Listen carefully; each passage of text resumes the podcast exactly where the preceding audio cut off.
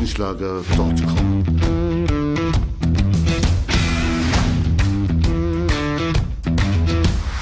Energie für Körper und Geist. Der Podcast für dich und andere Menschen, die mehr aus ihrem Leben machen wollen. Hier geht es darum, das Beste aus dir herauszuholen. Aus deinem Körper, deiner mentalen Stärke, deiner Ernährung und deinem Lifestyle. Und jetzt viel Spaß mit deinem Gastgeber, Erich Frischenschlager.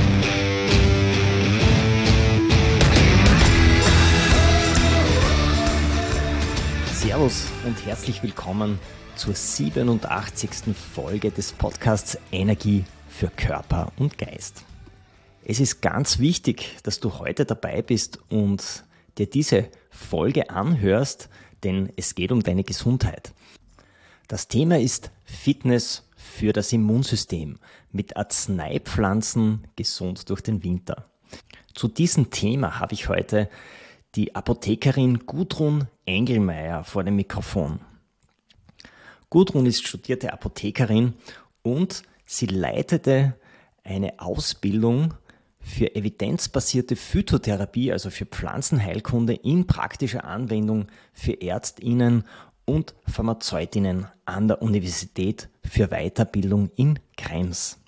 Außerdem ist sie Mitglied der österreichischen und der deutschen Gesellschaft für Phytotherapie. Gudrun wird in dieser Folge verraten, wie du mit Arzneipflanzen gesund durch den Winter kommst und einen Einblick in die Welt der Phytotherapie geben. Und das Beste, am 15. Dezember um 18 Uhr gibt es noch ein Webinar mit Gudrun und mit Dr. Felix Ebenberger. Und die beiden werden dir verraten, wie du tatsächlich gesund durch den Winter kommst mit dem richtigen Umgang von Arzneipflanzen. Und für dieses Seminar am 15. Dezember, das heißt, es ist in wenigen Tagen, habe ich noch ein besonderes Angebot für dich.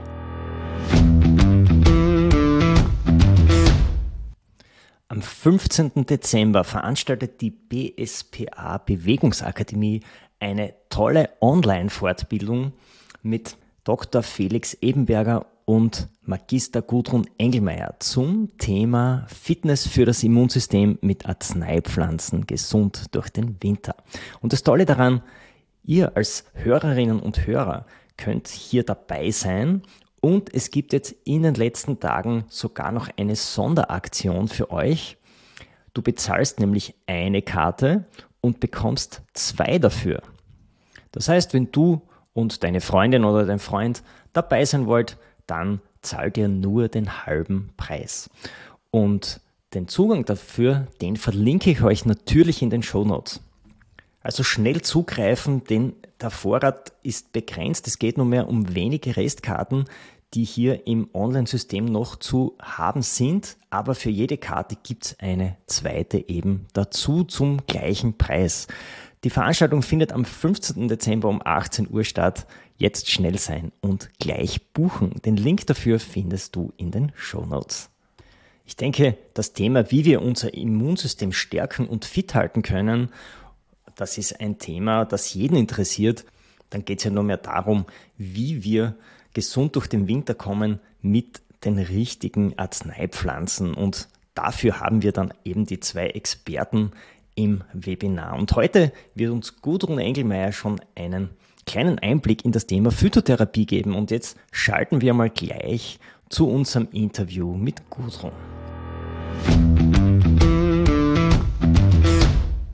Ja, ich freue mich, dass ich heute die Apothekerin und Expertin für Phytotherapie, Magister Gudrun Engelmeier, vor dem Mikrofon habe. Servus, Gudrun. Ja, hallo, danke für die Einladung. Liebe Gudrun, du hast Pharmazie studiert und bist gelernte Apothekerin. Mhm. Ich habe mir immer gedacht, dass so die äh, Wirkung von Pflanzen auf den Körper ein integrativer Bestandteil des Studiums ist.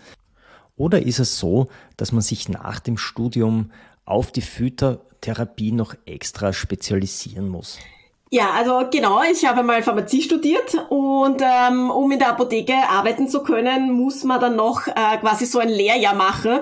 Das ist das sogenannte Aspirantenjahr.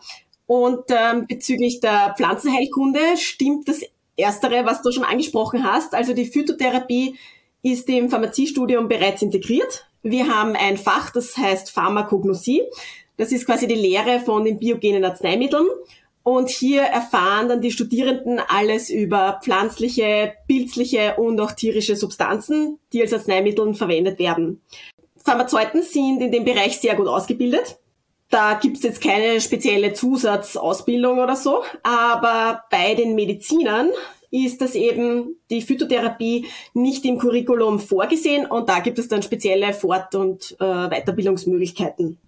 Ja, und genau diese Weiterbildung und Fortbildung für Ärztinnen und Pharmazeutinnen hast du geleitet, sogar an der Universität für Weiterbildung in Krems. Ich denke, das zeichnet dich schon als eine Expertin für die Phytotherapie aus. Ja, genau. Also das ist eben so, wie du sagst, eine Weiterbildungsmöglichkeit. Ähm, das war ein äh, Weiterbildungslehrgang äh, über zwei Semester, ein universitärer. Und vor allem geht es eben darum, die Phytotherapie den Ärzten äh, zu vermitteln. Da haben wir dann alle Indikationsgebiete vorgestellt, also von Erkältungskrankheiten über Magen-Darm-Krankheiten, Hauterkrankungen, dann waren noch Exkursionen inkludiert und ähm, bestimmte praktische Arbeiten, um einfach die Phytotherapie umfassend äh, vorzustellen und auch den Ärzten näher zu bringen. Das Immunsystem zu stärken durch pflanzliche Produkte, das ist ja ein höchst spannendes Thema überhaupt jetzt vom Winter. Wenn wir jetzt an pflanzliche Arzneimittel denken, dann sind ja Begriffe wie Nahrungsergänzungsmittel oder auch Homöopathie nicht weit weg. Was versteht man jetzt eigentlich unter Phytotherapie genau? Also wie ist es definiert und wie wird ähm, diese Strömung von anderen Methoden abgegrenzt? Genau, also das ist eine ganz, ganz super Frage, weil das ist eine essentielle Frage und es ist besonders wichtig, darüber zu sprechen, weil da schwirren immer sehr viele Begriffe umher und die können sehr leicht verwechselt werden. Also kurz gesagt, die moderne Phytotherapie ist keine Alternativmedizin, sondern ein Teil der heutigen naturwissenschaftlich orientierten Schulmedizin. Und die Phytopharmaka sind so wie jedes andere Arzneimittel, sind also zugelassen. Und ähm, es ist eben nur der Unterschied quasi, dass der wirksame Bestandteil aus pflanzlichem Material besteht, also zum Beispiel ein Extrakt oder ein Pulver. Und die Wirksamkeit ist auch nachgewiesen. Die Medikamente sind standardisiert und unterliegen auch dem Arzneimittelgesetz. Aber es gibt eben da verschiedene Möglichkeiten der Zulassung. Ähm, und ja, also die normale Arzneimittelzulassung, das ist eben die Vollzulassung. Da müssen dann bestimmte Kriterien erfüllt werden. Und für Phytopharmaka gibt es dann auch noch erleichterte Möglichkeiten der Zulassung. Aber das werde ich auch noch ein bisschen dann im Webinar äh, erzählen. Wenn wir jetzt kurz ähm, die Homöopathie und Anthroposophie betrachten, das sind Therapeutika, die nicht nach naturwissenschaftlichen Grundsätzen angewendet werden und die haben ein ganz anderes Wirkprinzip, auch wenn sie pflanzliche Stoffe enthalten, da werden sie nicht zu den Phytopharmaka gezählt. Und genauso ist es auch mit den Nahrungsergänzungsmitteln. Und das ist vielleicht, hat jetzt die größte Relevanz auch für die Konsumenten dann. Also die Nahrungsergänzungsmittel, die unterliegen dem Lebensmittelgesetz und sie dienen ausschließlich der Ergänzung der normalen Ernährung und sind jetzt nicht so wie jetzt Nährmitteln ähm, quasi da für die Heilung von Krankheiten. Und es gibt natürlich sehr viele Nahrungsergänzungsmittel, die auch pflanzliche Stoffe enthalten, aber das zählt eben, wie gesagt, nicht zu den Phytopharmaka. Und bei den Nahrungsergänzungsmitteln, da gibt es auch nicht so strenge Zulassungskriterien und auch nicht, also die Qualität ist eine andere weil sie unterliegen ja, wie gesagt, nicht dem Arzneimittelgesetz und die Menge an den Inhaltsstoffen kann auch da sehr variieren und oft ist da auch ein sehr, also ein geringerer Wirkstoffgehalt drinnen. Aber das ist, wie gesagt, für Laien oft sehr schwierig, äh, das auch zu unterscheiden, ja. Also ich sehe schon, das ist relativ komplex, aber vielleicht können wir noch einmal zusammenfassen. Die Phytotherapie, die ist relativ streng reglementiert im Gegensatz zu Nahrungsergänzungsmitteln, die unterliegen ja dem Lebensmittelgesetz. Und da sind natürlich die Qualitätsstandards nicht so engmaschig.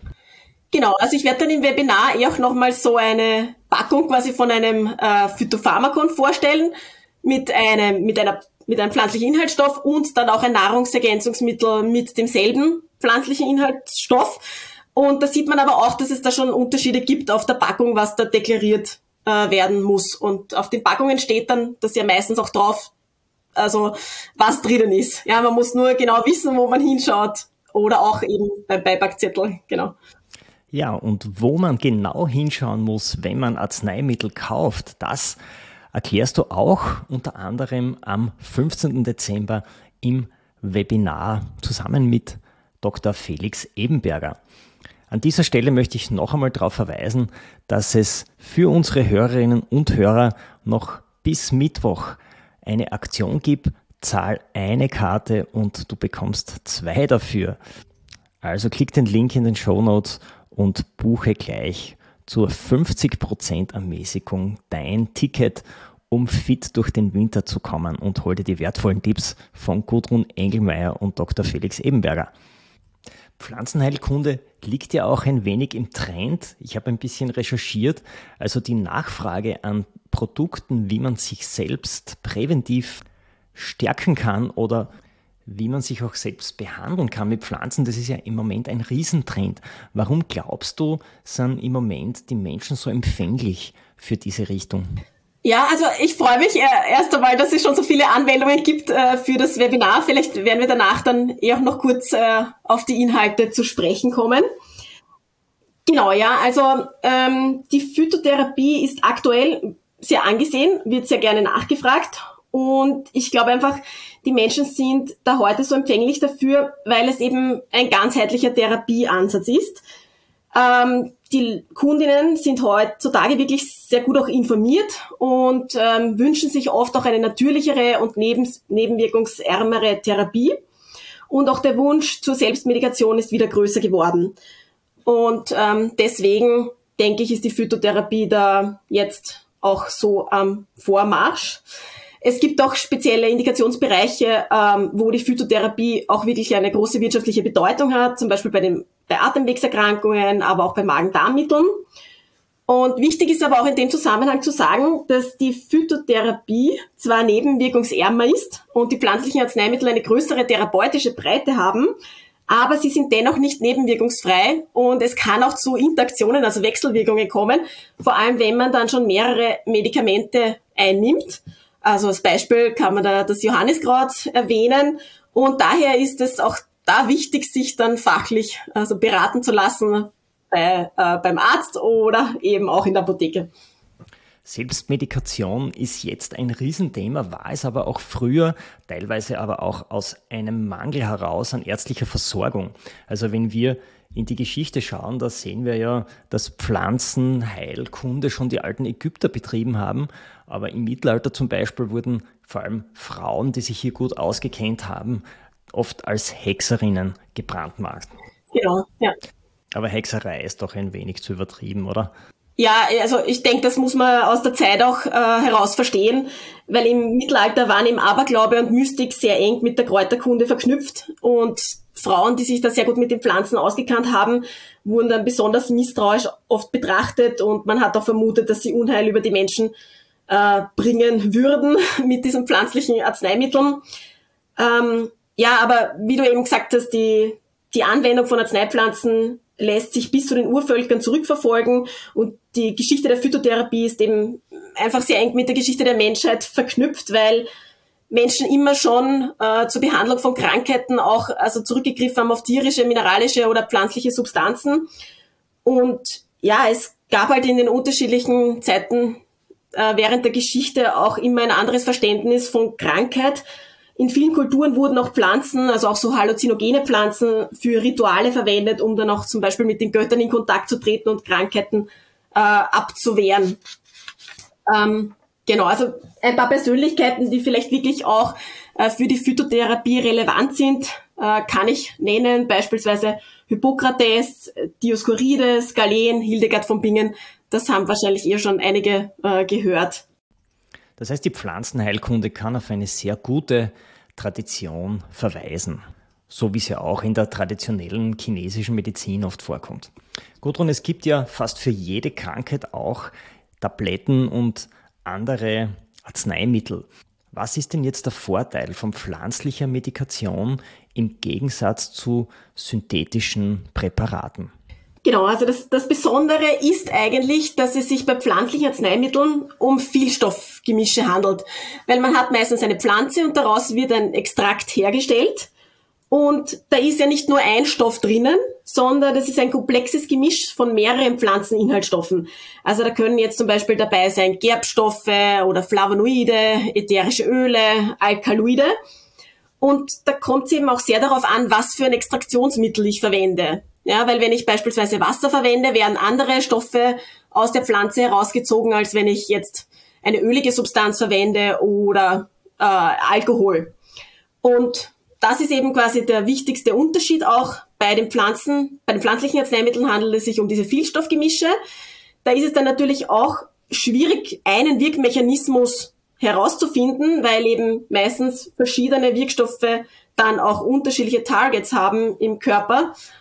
Und so ist es halt auch doch schwieriger zu standardisieren. Und bei einem synthetischen Präparat, wie zum Beispiel Aspirin, da weiß man genau die Struktur und äh, ist das dann oft eben leichter auch darzustellen und zu äh, standardisieren. Ja, ich denke, das ist so ein bisschen wie in der Ernährung. Es ist viel gesünder, einen Apfel als Ganzes zu essen, als ähm, die herausgezogenen synthetischen Vitamine in einer Kapsel.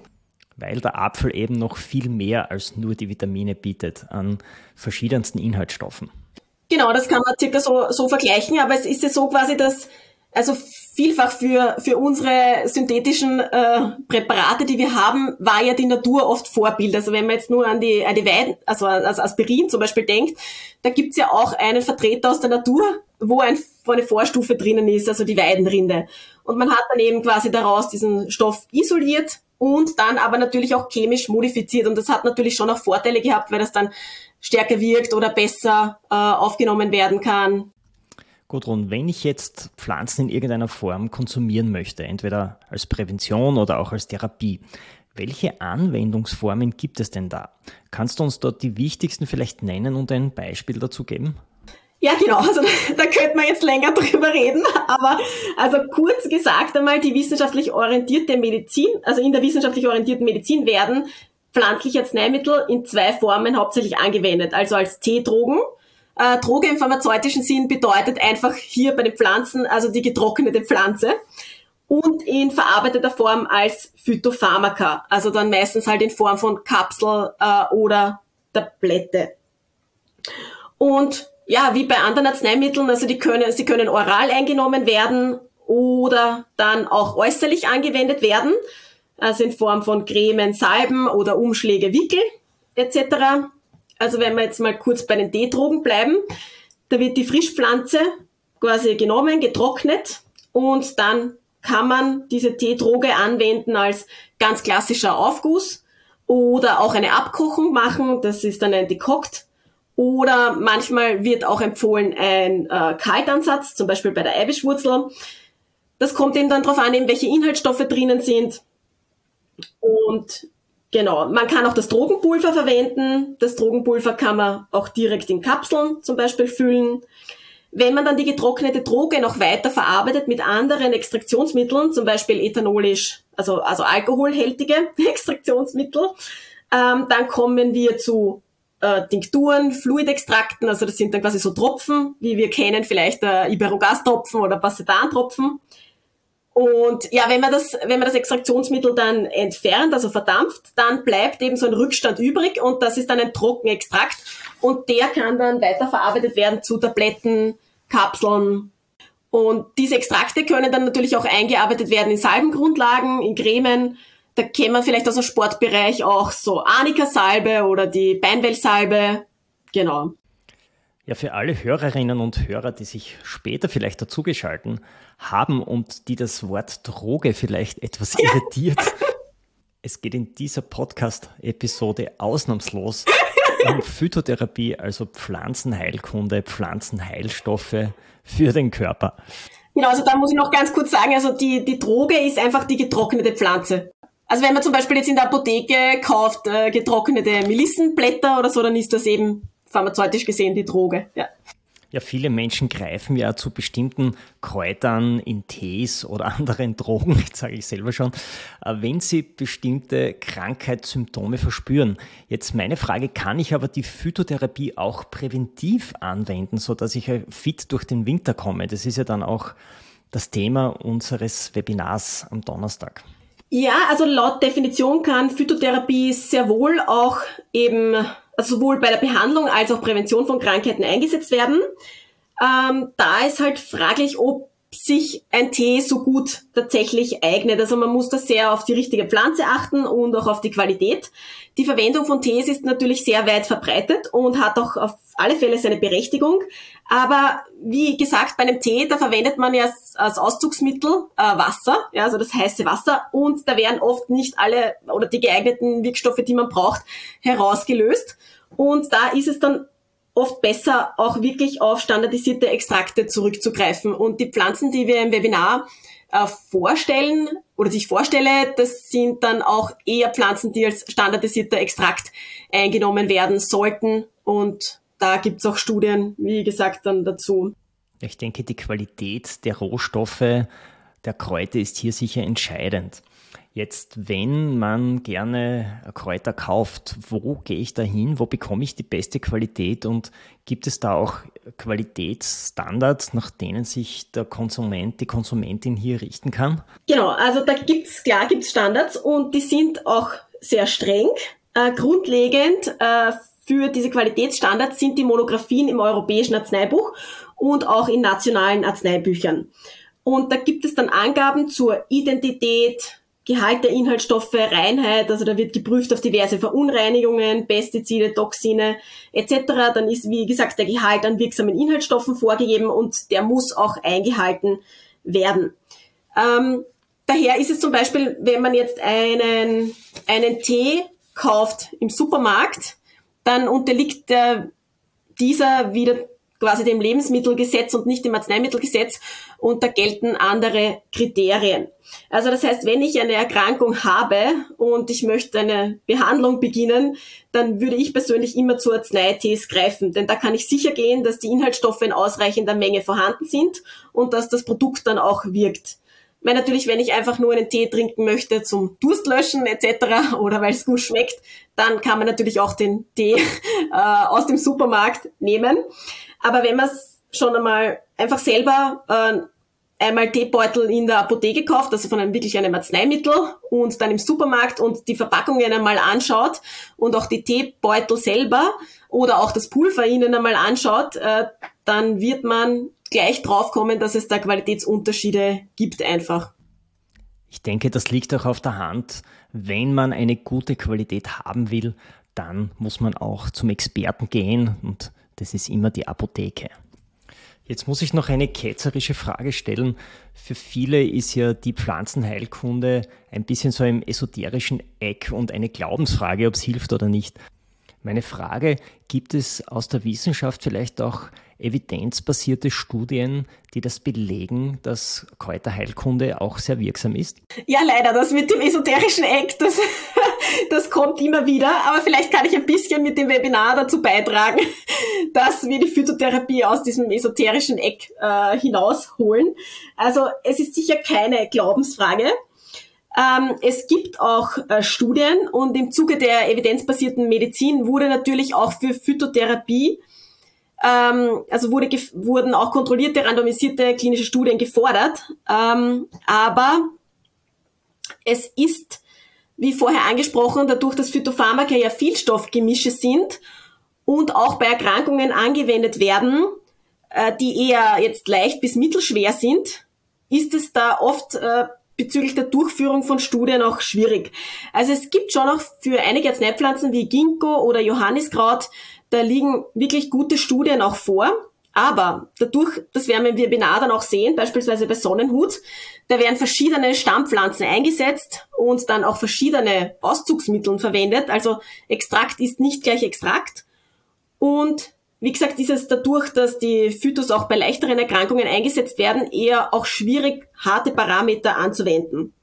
Und es müssen dann quasi auch andere Studientypen äh, auch Anwendungsbeobachtungen etc. einfach mehr Gewicht bekommen, weil da gibt es nämlich sehr viele Wirksamkeitsbelege auch. Und die Phytotherapie hat ja, das werde ich dann im Webinar auch kurz ansprechen, dadurch, dass manche ähm, pflanzliche äh, Zubereitungen ja sehr lange schon verwendet werden, eine sehr lange Tradition, wie gesagt. Und ähm, da kann man auch eben zurückgreifen auf Erfahrungsberichte, Fallberichte etc. Ja, und weitere Studienergebnisse, die wirst du auch bringen im Webinar am Donnerstag, 15. Dezember um 18 Uhr. Jetzt haben wir das Webinar schon mehrmals erwähnt. Vielleicht kannst du unseren Hörerinnen und Hörern noch einmal erklären, was im Seminar alles passieren wird. Ja, genau. Also der Titel ist Fitness für das Immunsystem mit Arzneipflanzen gesund durch den Winter.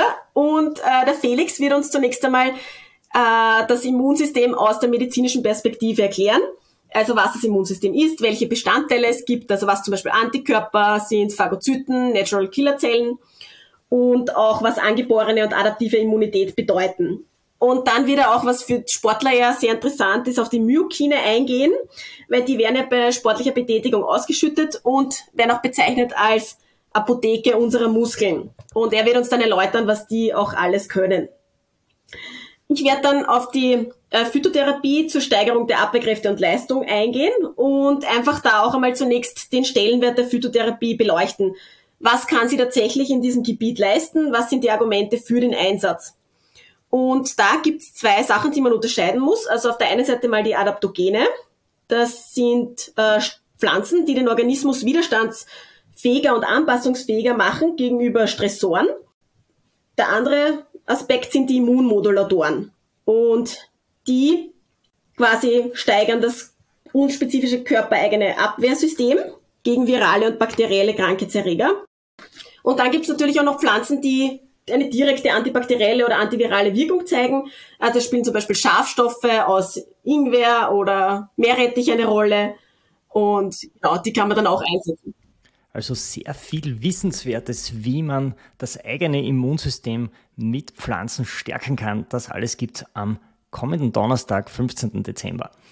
Jetzt zum Abschluss hast du vielleicht noch einen Tipp für unsere SportlerInnen, die im Winter draußen unterwegs sind, beim Skifahren, Snowboarden, Langlaufen oder ganz normal beim Joggen, wie sie sich so stärken können, dass sie keinen Infekt dabei bekommen. Ja, genau.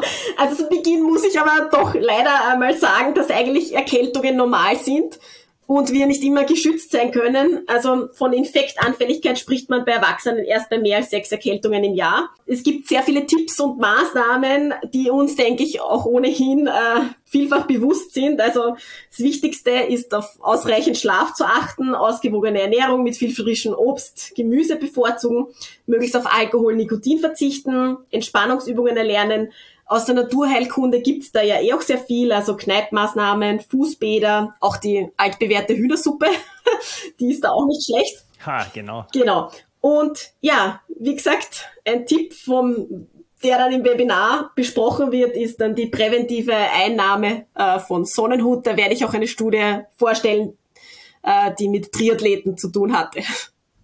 Ja, liebe Gudrun, dann vielen Dank für deine Einführung in die Phytotherapie.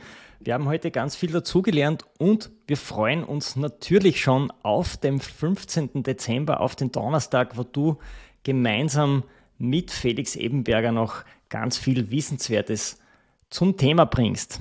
Inzwischen wünsche ich dir noch eine gute Genesung. Du hast ja selber eine kleine ja. Erkältung abgefangen in Hamburg, da war es sehr kalt, aber das sollte bis Donnerstag vorüber sein. Ja, genau. Na, vielen Dank. Also ich hoffe, ich konnte das verständlich äh, erklären. Ich freue mich schon sehr aufs Webinar.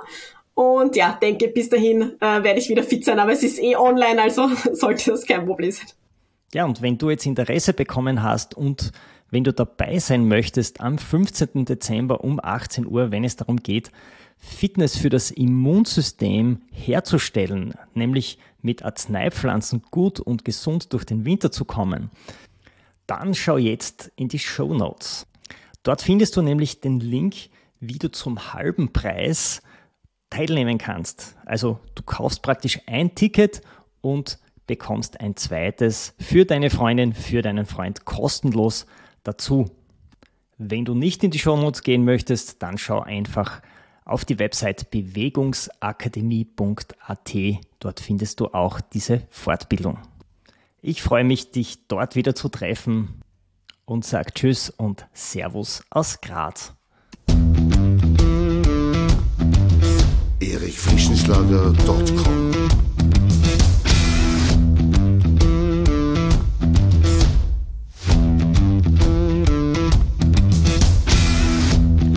Wenn du nach dieser spannenden Folge mehr willst, dann abonniere meinen Podcast auf iTunes oder Spotify. Oder du besuchst mich auf meiner Website erichfrischenschlager.com. Ich freue mich auf jeden Fall auf ein Wiederhören mit dir. Also, mach das Beste aus deinem Tag. Tschüss und Servus aus Graz.